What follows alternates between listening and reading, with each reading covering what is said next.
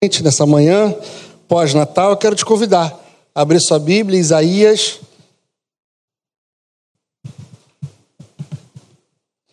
Capítulo 63. A gente vai ler do versículo 7 ao versículo de número 9, ok?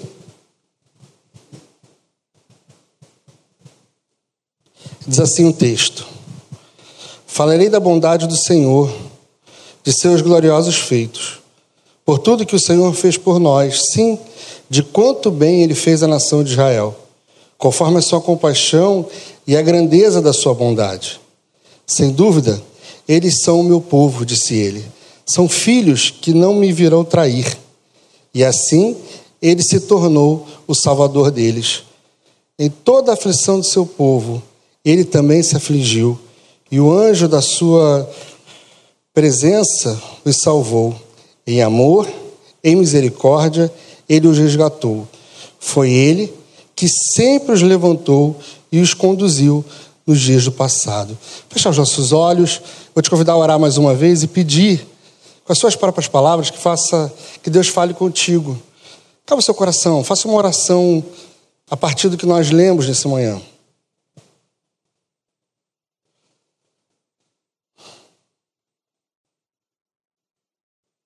Pai, mais uma vez oramos a Ti e pedimos que o Senhor fale conosco através do texto que acabamos de ler.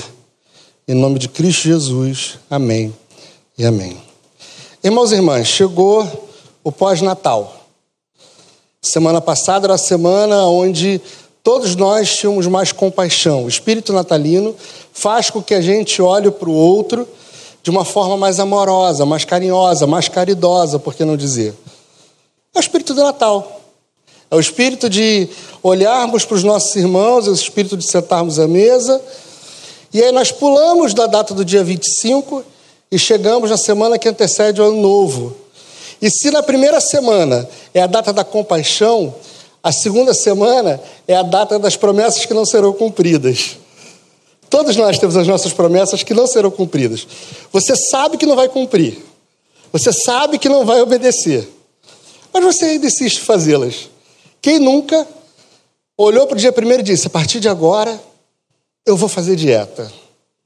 Quem nunca olhou que a partir de agora eu vou fazer o curso que eu queria fazer? Quem nunca falou assim: a partir de agora eu vou ser mais assíduo à igreja, eu vou me dedicar mais à obra? Todos nós. Chega o final do ano, colocamos em prática aqueles projetos que são engavetados no dia 2 de janeiro. Todos nós fazemos isso. O texto de Isaías é uma lembrança para a gente de algo que traz à memória o que nos dá a sabedoria para viver. Assim como muito bem falou o pastor Damião no início da celebração, o texto de Isaías é uma lembrança do que nos traz sabedoria para caminhar nós estamos diante de um texto que traz umas palavras que são para a gente muito comum. E se na versão que eu li ele fala, falarei da bondade do Senhor, em algumas versões ele disse, diz, celebrarei ao Senhor, cantarei ao Senhor, louvarei ao Senhor. O contexto de Isaías não é um contexto de louvor a Deus. Se você ler os versos que vem a seguir, Isaías, a partir da leitura do povo, começa a dizer que Deus os abandonou, que Deus endureceu os seus corações. Se no primeiro momento Isaías coloca motivos para celebrarmos a Deus, os textos seguintes falam de um endurecimento que nos distanciam do Pai. Lembrar da experiência religiosa é lembrar dos momentos em que Deus falou e sem sombra de dúvida falou ao nosso coração. O povo que está em Isaías é um povo que provavelmente não tinha tanta experiência religiosa prática. Eles ouviam e aprendiam o que os seus pais lhe contavam. Daí a importância de eu e você buscarmos, não só ouvirmos a palavra de Deus, mas ter experiências verdadeiras com ela. O povo que ouve é o povo que esquece quando para de ouvir. O povo que ouve é o povo que, no momento da dificuldade, coloca em dúvida, coloca em suspensão, coloca a fé no lugar da. Será que foi bem assim? Será que foi isso mesmo? Não estou dizendo com isso que se você duvida ou tem ou sua fé vacila de vez em quando, porque a minha acontece isso, você é alguém que não teve experiência com Deus. O que eu estou dizendo é, precisamos ter experiência com Cristo, termos experiências com Deus, para que na nossa lembrança sempre avive não aquilo que nós ouvimos dos nossos antepassados, da nossa avó, do avô, o pai ou a mãe, dizendo o que Deus fez, mas para que a gente tenha na nossa mente, no nosso coração, a lembrança viva do que Deus fez por mim e por você. A ideia do texto não é a gente falar de algo que a tradição conta para gente, mas a ideia do texto é a gente experimentar algo que Deus fez exatamente na nossa vida. O texto de Isaías fala para uma comunidade que não tem motivo para celebrar. Eles estão exilados, estão no exílio babilônico. Para uma comunidade que perdeu as suas referências. A gente fala do exílio como um grupo que foi afastado da sua casa. Mas não é um grupo que foi afastado da sua casa ou só da sua pátria. É um grupo que foi afastado dos seus. Porque nem todos ficaram no mesmo lugar. Não fizeram uma nova cidade. Tira todo mundo daqui e passa todo mundo para cá. As pessoas eram distribuídas de acordo com os seus talentos, com as suas profissões. Elas eram jogadas e postas nos lugares aonde fosse conveniente e não aonde ela poderia ter contato com os seus. Você perde a sua pátria, você perde a sua fé, você perde a sua família, você perde seus amigos. E numa hora dessa, você coloca em dúvida se o Deus que te apresentaram é o Deus que provê a sua história, que conduz a sua vida. É claro que a gente faz isso. É claro que a gente faz isso. Eu já contei isso para alguns irmãos aqui na igreja, mas 2020 foi um ano que eu coloquei muitas perspectivas no meu trabalho. E aí, em março, a coisa não acontece. As perspectivas vão pelo ralo. Os sonhos voltam para a gaveta. Porque as circunstâncias mudaram, sem a nossa vontade, sem o nosso desejo. Sem que a história que nós idealizamos aconteça, Deus sabe lá por quê. Nessa hora, a gente se pergunta. Nessa hora, a nossa fé inabalável questiona. No momento em que a coisa não vai no plano que nós imaginamos, a gente deveria ter um pensamento bonito, falar assim, não, não, com Cristo no meu barco, navego muito bem. Era a fala que a gente esperava. Mas a nossa reação é justamente contrária. Fala, Senhor, por que me desamparaste? Deus meu, por que, que isso está acontecendo? Nos momentos de dificuldade, por exemplo, de ministério, algumas vezes a gente se pergunta: será que eu estou no lugar certo? Será que era para realmente ser assim? Deveria ser assim? Essas perguntas são todas válidas. Essas perguntas são todas eficazes. Mas a gente não pode esquecer que o convite não é a celebrar em momentos de alegria. Quando Isaías traz para a gente a narrativa, Isaías traz uma celebração porque o Senhor é bom, porque a misericórdia do Senhor se renova, porque o Senhor esteve com eles no meio da angústia deles, porque o Senhor enviou a eles bondade e misericórdia, porque o Senhor os salvou. E mais uma vez trazendo o texto que o Damião leu essa manhã, são essas referências que precisam estar vivas na minha e na sua mente, vivas nos nossos corações, para a gente olhar para os nossos momentos de angústia e aquilo não fazer a gente perder as forças, mas pelo contrário, para a gente lembrar que na nossa angústia, Deus está angustiado junto conosco que na nossa dor, Deus está sentindo junto conosco. Que na nossa alegria, Deus se alegra da nossa celebração. Quer ser alguém sábio? Seja alguém que celebre, que dê risada das suas tragédias, que olhe para o seu momento de angústia, de dor e consiga enxergar Deus agindo na sua história, Deus olhando por você. Se permita a chorar e se colocar diante do Pai como um filho que pede um abraço. Porque, de acordo com o texto de Isaías, nós precisamos celebrar ao Senhor.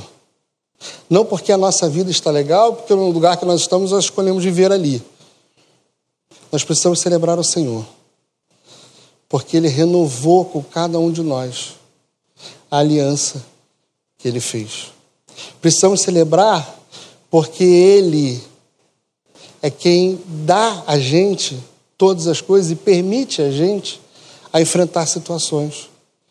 Porque a nossa história está sempre na mão e na condução do Senhor. Eu não sei como é que é o final do seu 2020. Se você está contando as horas, de 2021, desculpa.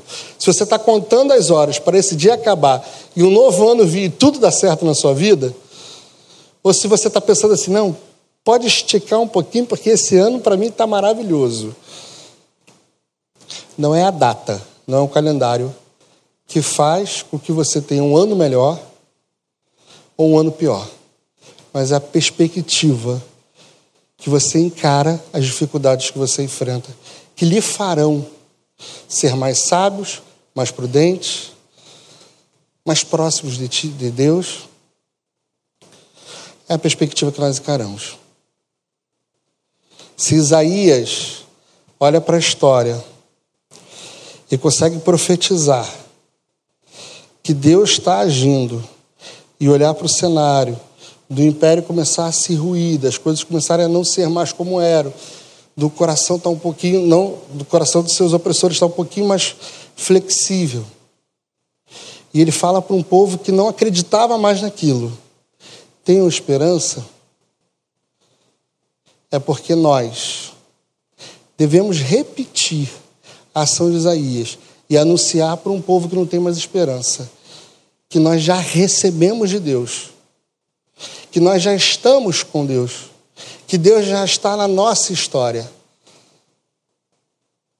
Como falei no início do sermão, o cenário de Isaías não é um cenário favorável para a gente agradecer. Não é um cenário favorável para te agradecer. É o cenário da murmura. É o cenário do. Está ruim. E se você olhar para o nosso redor, você vai encontrar um cenário próximo ao cenário de Isaías.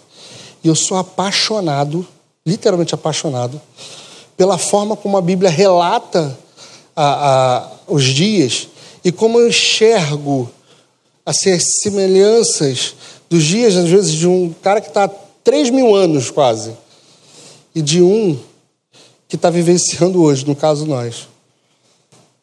O contexto de Isaías era o contexto onde a religião a fé cristã, ninguém mais esperava o Messias como nós aguardamos.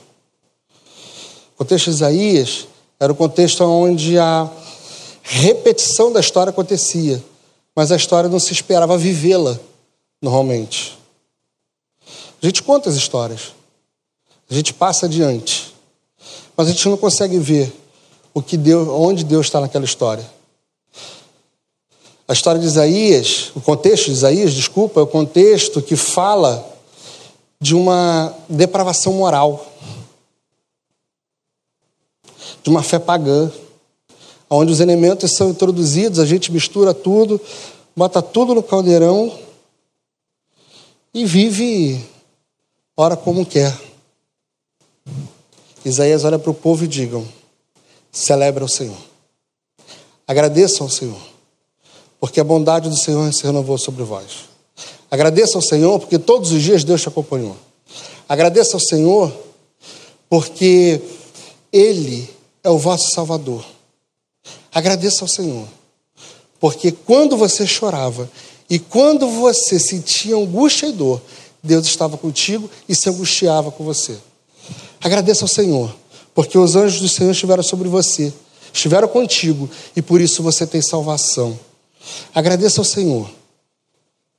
Olhe para esse final de ano não como graças a Deus, isso vai acabar e primeiro de janeiro vai ser tudo diferente. Não será. Desculpa, seu profeta das más histórias. Mas 2022 será semelhante a 2021, que foi semelhante a 2020. Novas histórias, novos problemas. Mas o que a gente precisa é virar a chave. Não como quem olha a partir da virada do calendário uma nova esperança, mas para quem olha a partir de Jesus Cristo uma nova esperança. E que você seja essa pessoa capaz de concatenar o que Isaías fala e colocar isso em prática. Que você olhe para o cenário de desespero e consiga olhar para quem está ao seu redor e falar: calma, calma. Agradece a Deus, agradeça ao Senhor, porque nunca faltou misericórdia sobre a sua vida. Agradeça ao Senhor, porque nunca faltou bondade à sua vida. Agradeça ao Senhor, porque o alimento que entra no seu prato é Ele que permite chegar ali. Agradeça ao Senhor. Seja no exílio ou no melhor lugar que você estiver, agradeça ao Senhor, porque a sua vida é por Ele controlada, por Ele guiada, por Ele edificada. Que as histórias que você ouviu, que as experiências que você teve, sejam para você a lembrança viva da sabedoria que você pode viver em Cristo. Peça ao Senhor que te ensine a contar seus dias não a partir da perspectiva de tudo que deu errado, mas a partir da graça que se renova sobre você e te dá esperança de permanecer, porque Jesus Cristo de Nazaré é o seu anjo, o seu Salvador. Que Deus te abençoe. Que você olhe não para 1 de janeiro, mas para a vida a partir de agora. Desejando ler o texto de Isaías, se você tiver com a sua Bíblia aberta,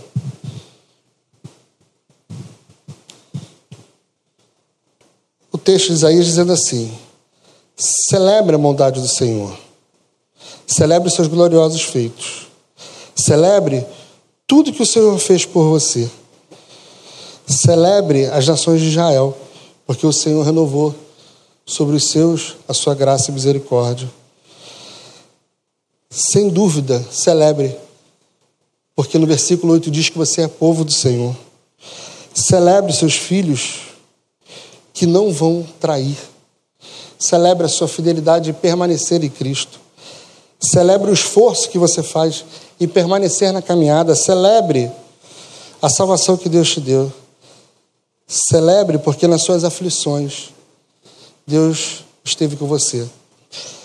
Lá no finalzinho do versículo 9, celebre porque o seu amor, a sua misericórdia e os seus e as suas ações o Senhor te resgatou. Celebre, porque o Senhor sempre conduziu a sua vida e sempre esteve contigo, ainda que você não tenha conseguido enxergar. Deus sempre esteve com você. Ainda que você não tenha conseguido celebrar, celebre hoje, porque a sua vida nunca foi um tiro no espaço, onde você é lançado ao sabor do vento e não sabe a sua rota, nem a sua rotina, nem o seu trajeto. Celebre, porque todos os dias, Jesus Cristo de Nazaré, apesar dos seus vacilos, apesar de saber que você o trairia em algum momento, ele olhou para cada um de nós e disse: Esse é o meu povo. eles não vão me trair. Eu permanecerei com eles.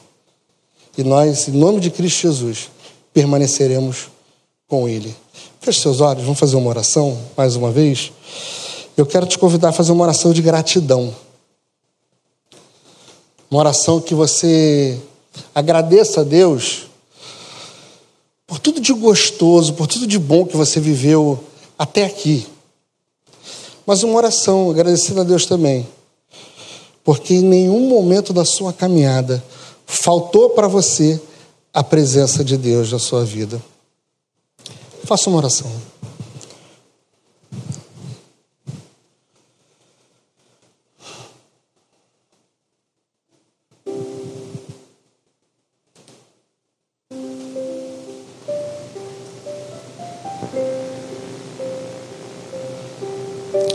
Pai querido, junto com os meus irmãos, eu oro nesse momento agradecendo a Ti.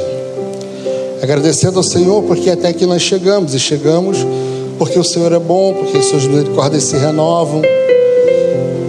Agradecemos ao Senhor porque somos seu povo, somos filhos seus.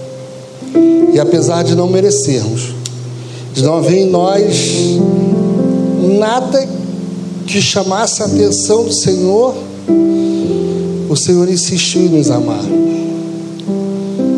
Dos momentos de angústia, de dor, muito obrigado, porque nós temos a certeza que o Senhor estava sentindo junto conosco tudo que nós sentimos. O Senhor estava passando conosco tudo que nós passávamos. Obrigado, Jesus. Obrigado.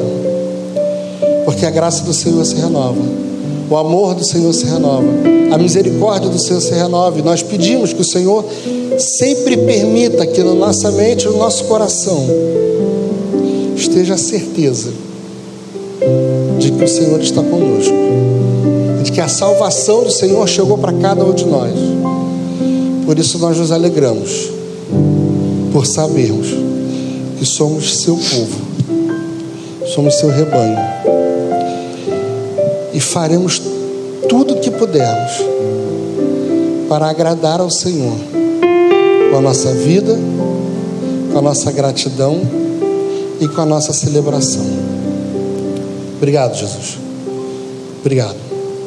Oração que nós fazemos essa manhã. Em nome de Cristo Jesus, em teu nome. Amém e amém. Ouviremos mais uma canção.